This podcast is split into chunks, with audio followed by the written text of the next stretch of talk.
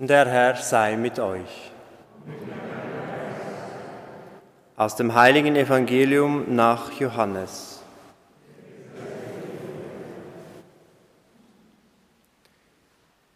Das Paschafest der Juden war nahe und Jesus zog nach Jerusalem hinauf. Im Tempel fand er die Verkäufer von Rindern, Schafen und Tauben, und die Geldwechsler, die dort saßen.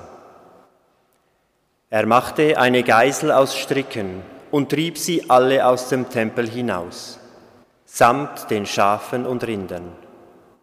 Das Geld der Wechsler schüttete er aus, ihre Tische stieß er um, und zu den Taubenhändlern sagte er, Schafft das hier weg, macht das Haus meines Vaters nicht zu einer Markthalle. Seine Jünger erinnerten sich, dass geschrieben steht, der Eifer für dein Haus wird mich verzehren. Da ergriffen die Juden das Wort und sagten zu ihm, welches Zeichen lässt du uns sehen, dass du dies tun darfst?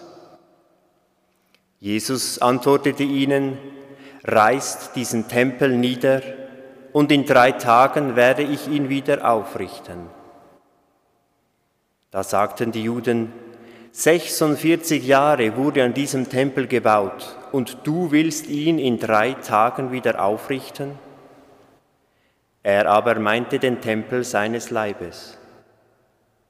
Als er von den Toten auferweckt war, erinnerten sich seine Jünger, dass er dies gesagt hatte. Und sie glaubten der Schrift und dem Wort, das Jesus gesprochen hatte. Während er zum Paschafest in Jerusalem war, kamen viele zum Glauben an seinen Namen, da sie die Zeichen sahen, die er tat.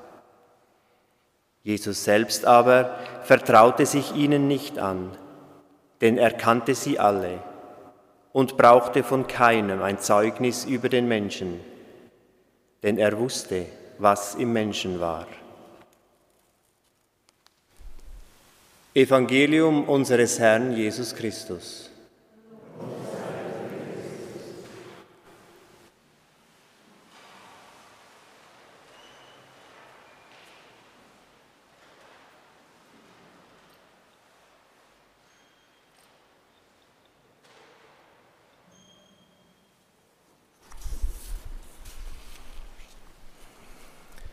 Liebe Schwestern und Brüder im Glauben, die Tempelaustreibung will uns vor allem zwei Dinge sagen, so glaube ich. Erstens, der Zugang zu Gott ist unabhängig von dem, was wir leisten oder was wir opfern oder erkaufen können. Jesus ist so wütend, wie die Templer, die Händler Opfergaben verkaufen, dass diese den Eingang zum Tempel bestimmen. Das macht ihn wütend. Denn jede und jeder soll jederzeit zu Gott, unserem Vater, kommen können. Und zweitens will die Austreibung uns zeigen, dass wir Raum schaffen sollen für Gott und seine Anbetung. Doch was ist das, was für ein Gott, für den wir Raum schaffen sollen und zu dem alle jederzeit gehen können? Hier sagt uns die erste Lesung und die ersten Gebote aus dem Alten Testament einiges. Gott hat das Volk Israel aus Ägypten herausgeführt. Das erste Attribut ist also, er ist ein Gott, der in die Freiheit führt. Das ist eine der zentralen Erfahrungen des jüdischen Volkes. Gott befreit uns und hält uns in der Freiheit. Gott will also, dass wir in Freiheit leben. Du sollst neben mir keine anderen Götter haben. Was heißt das? Es heißt, Mensch, schaue auf Gott. Halte deine Aufmerksamkeit auf Gott gerichtet. Es gibt viele Dinge auf Erden, im Himmel, im Wasser, die unsere Anblicke anziehen. Und noch mehr die Dinge, die wir selber machen endlose Haufen Geld, künstliche Intelligenz, schnelle Autos, die Fähigkeiten der Naturwissenschaften, schöne Häuser, All diese Dinge sind ja okay, aber sie sind nicht Gott. Gott sagt, bleibt auf mich ausgerichtet. Er sagt, ich bin das, was hinter allem steht. Ich bin das, was alles zusammenhält. Er wartet von mir das Letzte. Er sagt, er wartet von mir das Höchste und von nichts anderem sonst. Es ist also ein Gott, der will, dass wir uns nur auf das Höchste, die Quelle des Lebens ausrichten und von ihm ernähren. Du sollst nicht den Namen des Herrn deines Gottes missbrauchen. Der Name ist nicht nur eine Bezeichnung, die man obendrauf legt von irgendetwas. Durch den Namen wird ein Teil des Wesens erfasst.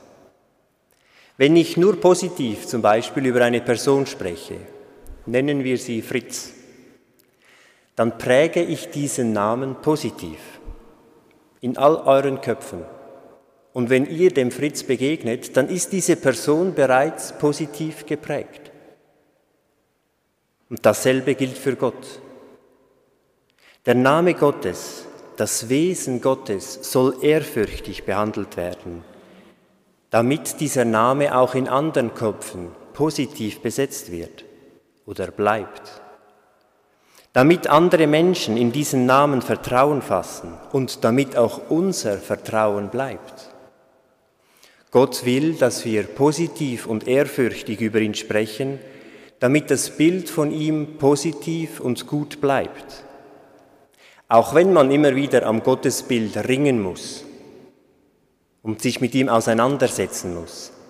Doch der Grund dieses Bildes, der soll gut bleiben. Gott will, dass er als Grund des Lebens positiv bleibt. Ja, dass der Grund des Lebens gut ist.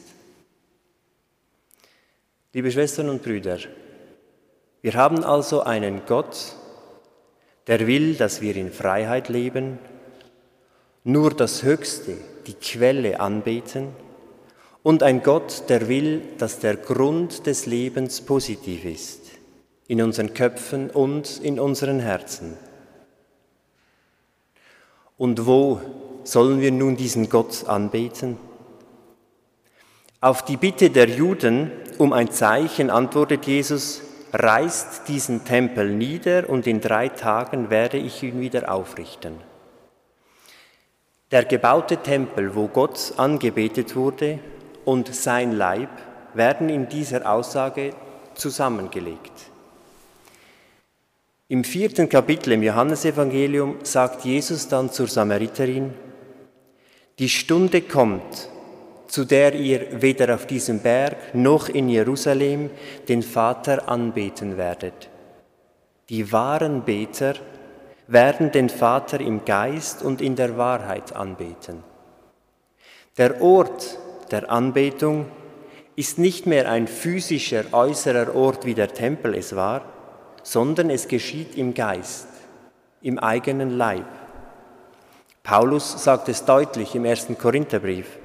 Wisst ihr nicht, dass euer Leib ein Tempel des Heiligen Geistes ist, der in euch wohnt? Gott soll also in Geist und Wahrheit bei uns selbst angebetet werden. Und wenn wir nun auf die nächsten sieben Gebote schauen, können wir sehen, dass sie uns helfen wollen, damit der Heilige Geist das Gute, und die Wahrheit in uns und in unserer Gemeinschaft bleibt, damit er in uns und der Gemeinschaft zu wohnen kommt. Gedenke des Sabbats und halte ihn heilig. Gott will, dass wir ausruhen, dass wir es uns regelmäßig gut gehen lassen. Er hat keine Lust, dass wir in einem Burnout landen. Denn wenn wir dauernd gestresst sind, dann sehen wir nur noch das Negative und können das Gute, den Heiligen Geist in uns und in anderen nicht mehr wahrnehmen. Vater und Mutter ehren heißt den Ursprung, wo wir herkommen, zu ehren. Selbst wenn unser Verhältnis zu den Eltern vielleicht nicht so gut war oder vielleicht auch ist, ich komme dorther, es ist mein Ursprung und den in Ehren zu halten, denn er wurde, durch sie wurde mir das Leben geschenkt. Ohne sie wäre ich nicht. Und wenn man sich nicht versöhnt mit den Eltern, mit dem Anfang des Lebens, der uns entscheidend prägt für das ganze Leben, kann es sein, dass wir zeitlebens etwas verdrängen. Und das braucht viel Kraft.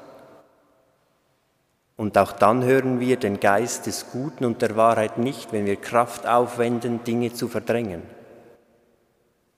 Du sollst nicht töten. Durch das Töten wird der Lebensfaden selbst zerschnitten. Wer tötet, tötet ein Teil von sich. Und das ist schwierig wieder zu versöhnen. Auch da geht Kontakt zum Heiligen Geist verloren. Ehebruch.